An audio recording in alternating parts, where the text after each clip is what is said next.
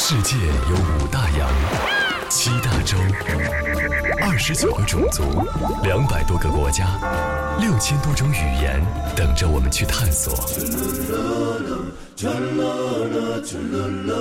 而到底有哪些事你非试不可？什么东西非吃不可？什么地方一生之中非去不可？你看，世界正美丽，世界正美丽。一个热爱骑行的人，都是热爱速度、活力、激情的人，享受苦累，感受放逐。而台湾是骑行爱好者的圣地。二零一三年十一月七号，穿越山水间环台湾骑行首团三十六位队员，从武汉坐动车到厦门。再坐中远之星轮船到基隆，随后开始了环岛骑行，从基隆到罗东，十天时间，队员们行程一千零八十公里，沿着太平洋海岸线一路向南。和普通的观光客不同的是，大家没有奔着耳熟能详的景点去游历，而是从自己独特的行程中寻找到更加让人期待的台湾美景。十一月十八号。三十六名队员全部平安回到武汉，完成了他们梦寐以求的环台湾骑行之旅。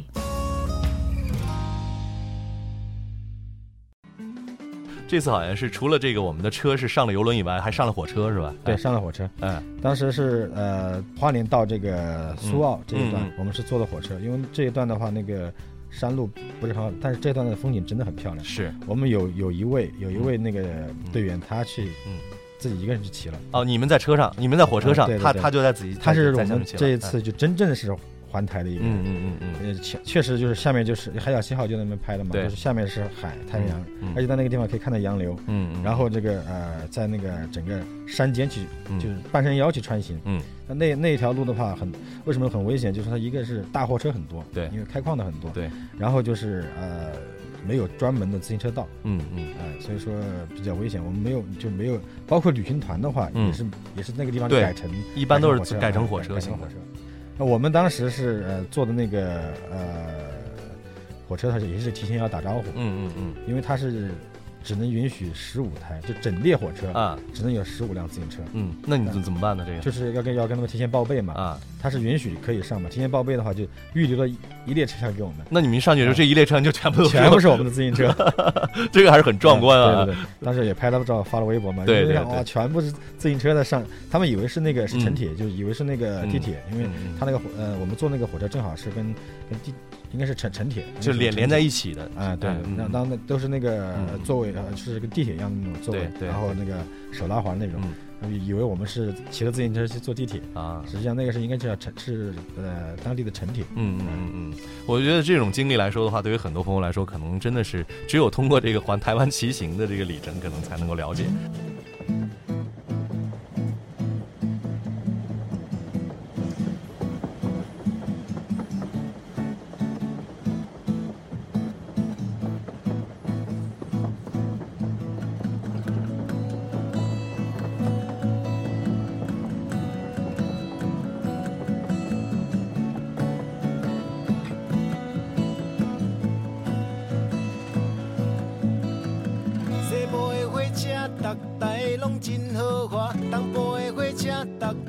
是东公仔车，这款的情形，敢讲恁拢毋知影？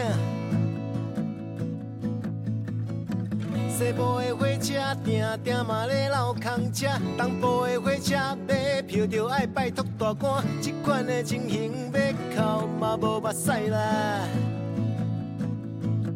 别人是坐火车去台北，阮就爱骑火车去台北。若想着骑火车，我的心情就冷一半。别人是坐火车去台北，阮就爱骑火车去台北。若想着骑火车，恁爸就一人拍火啦。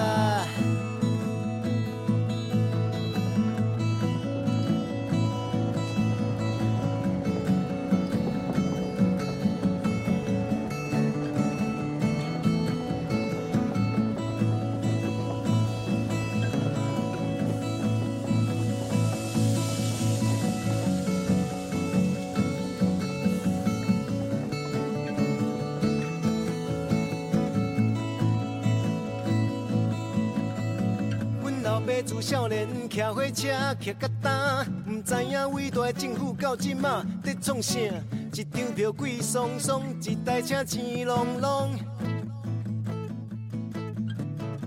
西部的火车是电气化的现代化，要坐火车的时阵，随时嘛拢免惊。这边是坦甲爽甲，迄边是了甲错甲。别人是坐火车去台北，阮就爱骑火车去台北。若想着骑火车，我的心情就冷一半。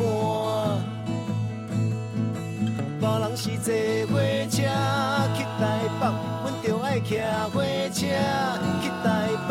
若想着骑火车，你爬着一篮炮火来。七只布布的七只布布七只布布的七只布布七只布布的七只布布七只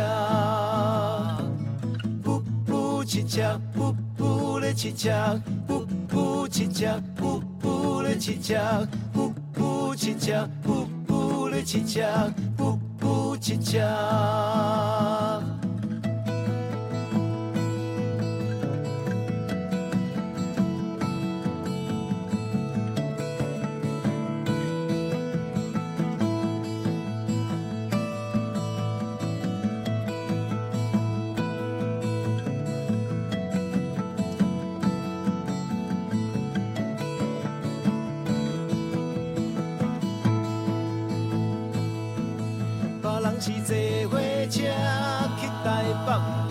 骑火车去台北。若想着骑火车，我的心情就冷一半。别人是坐火车去台北，阮就爱骑火车去台北。若想着骑火车，恁爸着一人拍火啦。别人是坐火车去台北，阮就爱骑火车去台北。若想着骑火车，我的心情就冷一半。别人是坐火车去台北，阮就爱骑火车去台北。若想着骑火车，我就心酸酸啦。不不七只。七只，噗噗七只，噗噗的七只，噗噗七只，噗噗的七只，噗噗七只，噗噗七只，噗噗的七只，噗噗七只，噗噗的七只，噗噗七只，噗噗的七只，噗噗七只。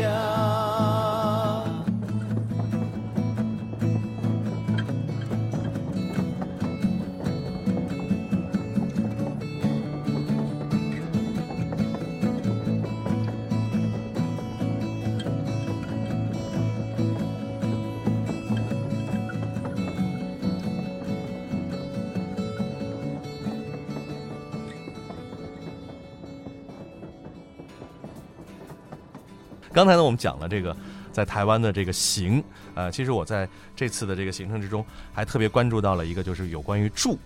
这个住来说的话呢，这个也有刚念的一个微博为证啊。这也写到的这段是，呃，太平洋边的露营地石梯坪，啊，可惜今天这个云层太厚，没能够看到日出。下次，下次再来。这应该来说的话呢，已经是。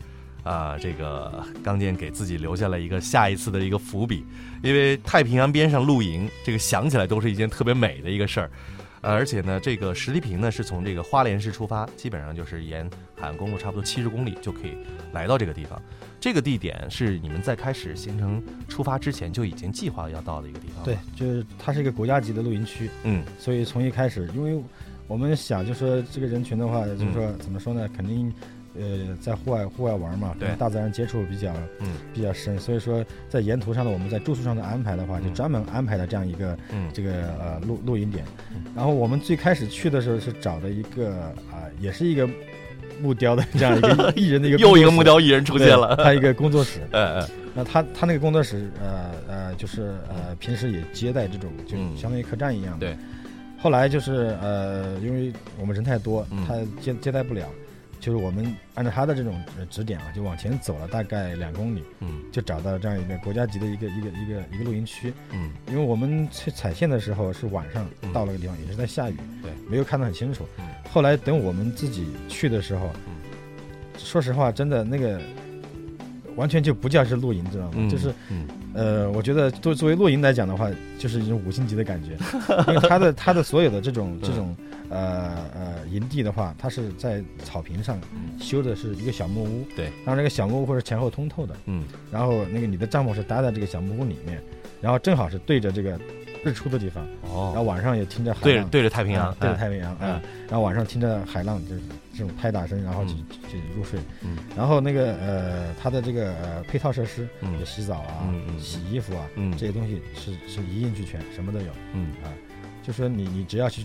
交这个租这个场地的费用，对啊，应该是也是差不多也是三百多台币，啊，你只要交这个费用，然后这所有的这种户外的五星级这个体验全都来了。那你们当时去的这个时候，因为咱们这一团这么多人啊，都都是在这个地方来露的营。呃，有人没有？因为那天也是也是下下雨啊，也在下雨。有的就是年龄稍微大一点的话，就在那个旁边的这个民宿，嗯，就就就就借宿去了，嗯嗯。那么在这个地方来说，我觉得露营的话呢，肯定是会呃感觉完完全的不一样。但是可能稍微遗憾就是没有能够看到那个日出。对，呃，没关系，我觉得这个可以留在这个二零一四年我们今年的这个时间里面来去把它啊来完成这样的一个一个愿望。当然呢，这个对于石梯坪这个地点来说，大家听完了以后有很多的想法，我们我们也可以来对它来做一个简单的了解。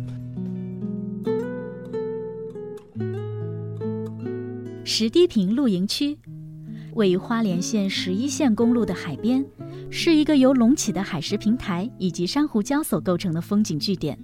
不但游客如织，并经常有人在此露营过夜。露营营地面积约两公顷，其主要的设施包括预测四栋，供应热水；取水槽三个，野餐桌十一个；高架木造营位五座，有顶木造营位二十九座。假日五百元，非假日三百元。利用场地烤肉，比照草坪营位收取清洁费。元旦以及过年时间预定需要提前一个月定位。